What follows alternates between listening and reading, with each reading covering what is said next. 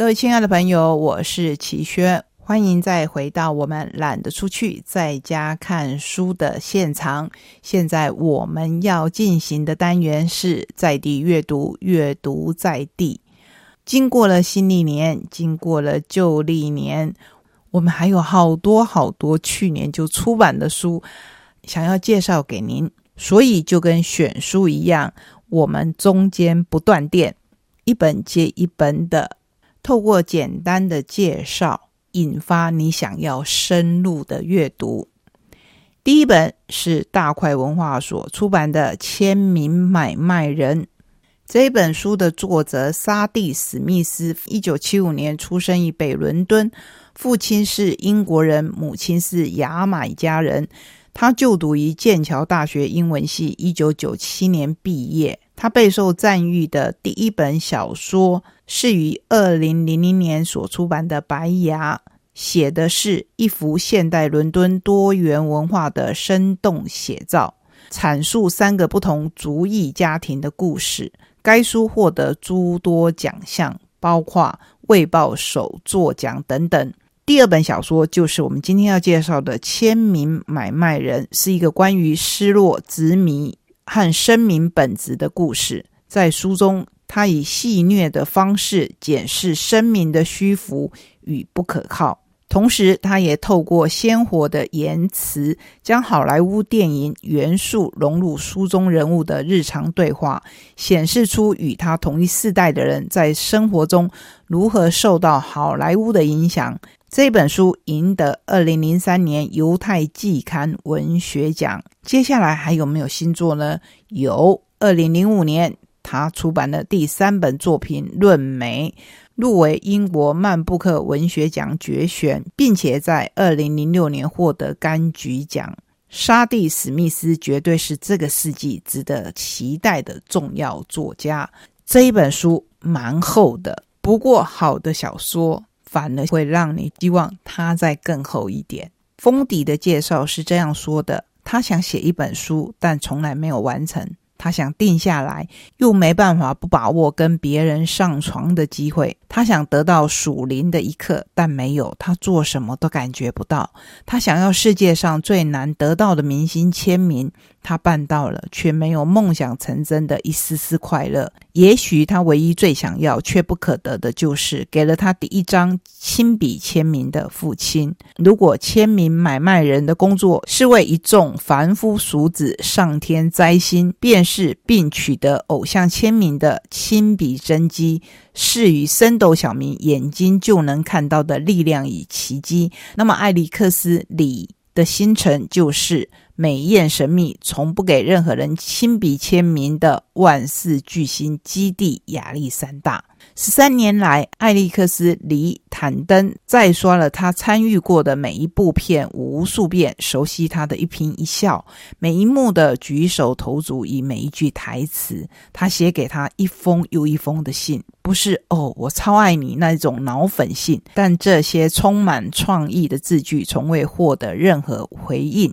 为了基地亚历山大的亲笔签名，艾利克斯·李活得就像个废柴，直到一封从纽约来的信改变了一切。艾利克斯·李坦登一夕之间攀上签名买卖人的名人榜，可是他从来没有想到功成名就的感觉跟他以为的相差十万八千里。倘若基地亚历山大从来不是他的力量与奇迹，那会是谁？其实从这本书里面，我学到了新知识是，这个世界上居然有签名买卖人这个行业。所以要说我们这个世界妙不可言，还真是不夸张。你有没有想过，有一种行业是签名买卖人呢？他们又会牵涉到什么样的故事？这就是这一本书吸引人的地方。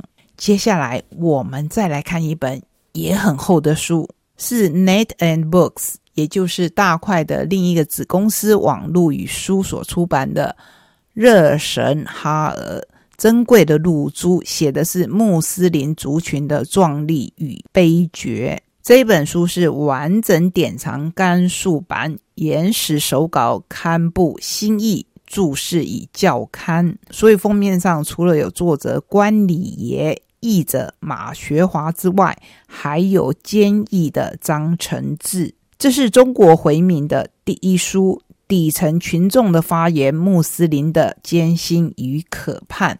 乐神哈尔记述了乾隆年间遭清政府两次镇压的回民泽赫人耶派及其苏菲导师的故事。当年的残酷迫害，使一身褴褛、满心悲愤的回民们选择了拒否。这种拒否在文史上的表现形式，就是不使人读，不让人读的文史记录会是什么样子？我想大家都会有这样的疑问：书不是就是要让人读的吗？如果不让人读，那为什么要写呢？《勒神哈尔》一书主要以阿拉伯文写成，写成后从未刻版，仅在泽赫人也派少数大学者之间传抄。作者为了进一步守密，书的后半段更改用波斯文，抄本也极少。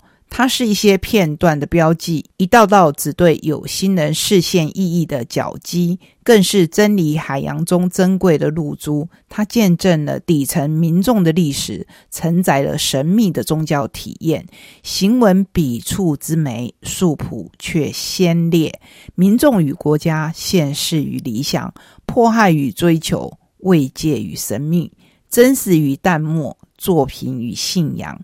一切都在书中若隐若现，与沉默当中始终坚守，与倾诉中藏着节制。它既是一部受难民众的抵抗史，也是一部社会史。回族社会的内部结构方式、封建地缘群体的依附关系、长民生命百态图景与纠葛，皆暗藏在密语般的蝌蚪文中。这样的一本书，是不是会引起你莫大的好奇？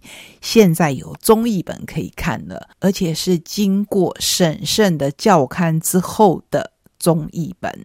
我觉得这个世界上有很多的冲突，都来自于我们互相不了解，所以要米平这一些冲突，就从了解彼此开始吧。介绍给你这一本中国回族一千四百多年来唯一历史文献——穷人宗教使命悲怨之作，建立十九世纪以降回教知识分子的文史哲精神标杆。这一本《勒神哈尔》，既是伊斯兰泽赫人耶教派苏菲导师宣教奇迹。血泪实录也是当代知名作家张承志、回族学者马学华团队的专业心血。如果觉得这一本书太沉重，那我们来看看同样由网络与书所出版的《从名城读日本史》，三十座名城加上。三十二个历史事件，细数从建国到战后日本史上的关键大事。现在非必要，大家都选择不出国，对不对？如果来民调一下，现在可以自由出国的话，你最想去的国家是哪里？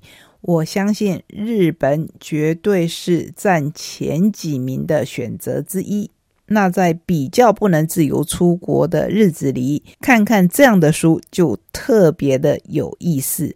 要了解一个国家，就不能错过城中发生的事，解读日本名城中的重大事件，一次弄懂从建国至今的千年历史。我很喜欢看这样的书，因为我们知道日本有很多很多的名城。这些名城都是当初他们还没有成为一个完整的国家的时候，各个诸侯所建立起来的城池。当然，真正的历史名城已经不多，大多是后来重建的。可是故事会流传下来。你会觉得每座日本城看起来都差不多吗？一脱离东京、大阪等主要都市，对于当地的历史就有看没有懂。游历名城时，虽然有历史介绍，但要串联日本千年的历史却非常困难。这其中当然是因为他们有长久是诸侯分治的关系。逐城是守卫一国一地的基本。早在日本还没有建国的弥生时代，便有环豪部落证明其发展，而到日本建国之初，更因为卷入百济新罗的战争，担心中国来袭，建了九州的水城。可以说，日本各地的名城见证了从开国到二战前的千年史。若要了解日本的政治中心如何从关西转移到关东，又九州大名如何在幕末崛起，就不能错过发生在明城的那些事。我刚才提到了一些字眼，如果您是一个日剧的爱好者，尤其是大和剧的爱好者，相信不会陌生。所以这些诚实就格外的吸引人。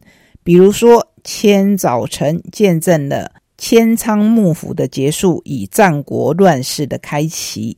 这是最近的大和剧正在上演的时代背景。之后呢，织田信长实现霸业后，打造了举世无双的安土城。大阪是丰臣秀吉的豪华之城，也见证茶茶与秀赖的终结。江户城在德川幕府的打造下，一跃成为世界性的大都会。江户城是哪里？江户就是现在的东京。佐贺和鹿儿岛双城孕育了日本西化的两位关键人物，是哪两位关键人物？就请你来看看这本我自己相当喜欢的《从名城读日本史》这样的书，这样的读法让历史变得特别的有趣。国家有国家的历史，家族也有家族史。来看游集文化。由谢嘉欣这一位出身台东的作者所写的《我的黑手父亲》，父亲用他的技术养活了一家子，为什么却把自己的工作当成负面教材？这是谢嘉欣他的疑问。也因为这个疑问，除了让谢嘉欣这一位七年级生，清华大学社会学研究所硕士。从小在工业区长大，练就不太会过敏的钢铁之肺与支气管的孩子，写下了硕士论文《做师傅就好：港都黑手师傅的生命、工作与社会流动》这一本论文，获得了台湾社会学会硕士论文佳作奖、硕士论文田野工作奖、科技与社会研究学会硕士论文优秀奖。学术性的论文内容，加上了自己的生命故事，就成了我手中的这一本《我的黑手父亲》。工人女儿对父亲最深情的疼惜，深刻动人，具有台湾味的黑手师傅民族志，看见技术工人的骄傲、自豪与矛盾。身为工人之女，谢嘉欣与工人最近的距离，不是父亲。而是这一句话：不好好念书，将来就跟爸爸一样做工。从小，父亲的工作就被隔绝在他的生活之外。父母总是以父亲的职业当作反面教材。工人、黑手是他必须依靠读书全力避免的未来，而父亲的职业，包含父亲本身，则成了展示不堪读书失败的负面教材。